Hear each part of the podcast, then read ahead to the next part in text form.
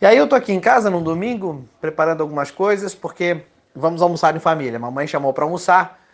E aí eu me lembrei de uma frase dela que ela dizia o seguinte: eh, Imagina, nós éramos três filhos pequenos, a gente tacava o terror em casa. Fazia guerra de margarina e aquela coisa arada toda. Era horrível o negócio. E eu me lembro que uma das frases da minha mãe era assim: para aturar vocês tem que ter um saco de paciência mais dois de reserva. Eu acredito que tinha que ter mesmo, um para cada filho. Tinha que ter muita paciência. Cara, e eu percebo que tem muitas pessoas hoje que o que não tem é paciência, né? A pessoa tem é, o, o processo do imediatismo, é tudo para ontem, é tudo no processo do. tá sempre argolado, tá sempre com a corda no pescoço, tá sempre com o pé na goela, tá sempre para ontem. E esse processo cria a, uma pressão desnecessária que faz com que você se desequilibre emocionalmente. E quando você traz esse comportamento para o trade, você vem para aquela história surreal que te contaram que você vai fazer uma grana rápida em seis meses, em um ano, coisa que você não vai fazer. Outro dia alguém falou para mim assim: é, a minha irmã disse para mim que esse negócio não é, não é, não dá futuro porque é um dinheiro fácil é, muito rápido. Eu falei, cara, é o dinheiro fácil, mais difícil de ganhar, né? Porque, pelo amor de Deus, a gente tá aqui suando a camisa, fazendo das tripas coração para ver se constrói e sobrevive ao mercado. E tem gente que faz o curso e, obviamente, que você vem todo eufórico, maluco. Ah, não, vou viver de mercado, agora eu sou trader, hashtag vida de trader, meta batida. E aí vem com toda aquela empolgação. Você sabe que hoje é dia 10 ou 11 de janeiro de 2020 e eu estava lendo uma pesquisa que até o 19 dia de janeiro, ou seja, até o dia 19 de janeiro, 80% das pessoas já desistiram da meta que se proporam a alcançar lá na virada do ano. Não dá nem 20 dias e o cara já desistiu, já pediu água e já saiu fora. E sabe de uma coisa? Essa mesmo, esse mesmo comportamento acontece também no trade. Eu me lembro que quando eu fiz o meu primeiro curso, nós éramos em mais de 80 pessoas, todos nós pagamos 3 mil reais e estávamos ali.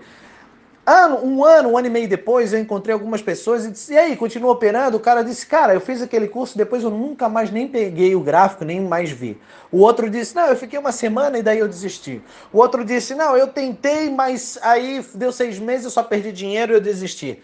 E é assim que as pessoas se comportam, elas desistem, porque alguém conta uma história muito legal que dá para você fazer milhões de dólares e andar de carros importados e viajar o mundo, hashtag vida de trader, mas ninguém te manda a real de que você tem que ter muita, mas muita paciência. Um saco de paciência bem grande e mais dois de reserva para você sobreviver ao mercado.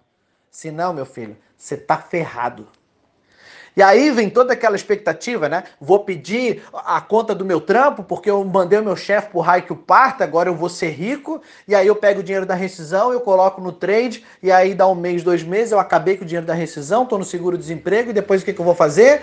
Eu vou ter que arrumar outro emprego para sobreviver, porque no trade você não faz assim rápido. Igual o camaradinha lá, todo felizinho, o eufóricozinho, que ligou para mim falando: Não, eu botei um, um, robô e ele está há 30 dias me dando aí uma rentabilidade de 40%. E o patrão da minha mulher, que tem uma fazenda de é, 5 milhões, não consegue fazer 1% ao mês. Estou rindo à toa. Olha só que idiota. Um robô que funciona há 30 dias e agora ele acha o quê? Eureka, descobriu a fórmula mágica. Um cara que é do pó, que não tem porra nenhuma na vida, não ser um robozinho, já se acha mais esperto do que, tem um, do que quem tem um patrimônio de mais de 5 milhões. Cara, você nunca vai construir algo da noite para o dia que seja sustentável. No mercado financeiro, não. Você é uma pecinha por vez, é um pedacinho por vez. Vai chegar um momento, vai chegar um momento que você vai andar de braçada. Mas no início, no primeiro ano, no segundo ano, no terceiro ano, é rala coco, meu filho. É construir um, um edifício, é construir um fundamento muito bem firme, muito bem sólido, para que você possa ter um prédio sustentável. E isso exige paciência. Se você não tem paciência, pode, pode cair fora.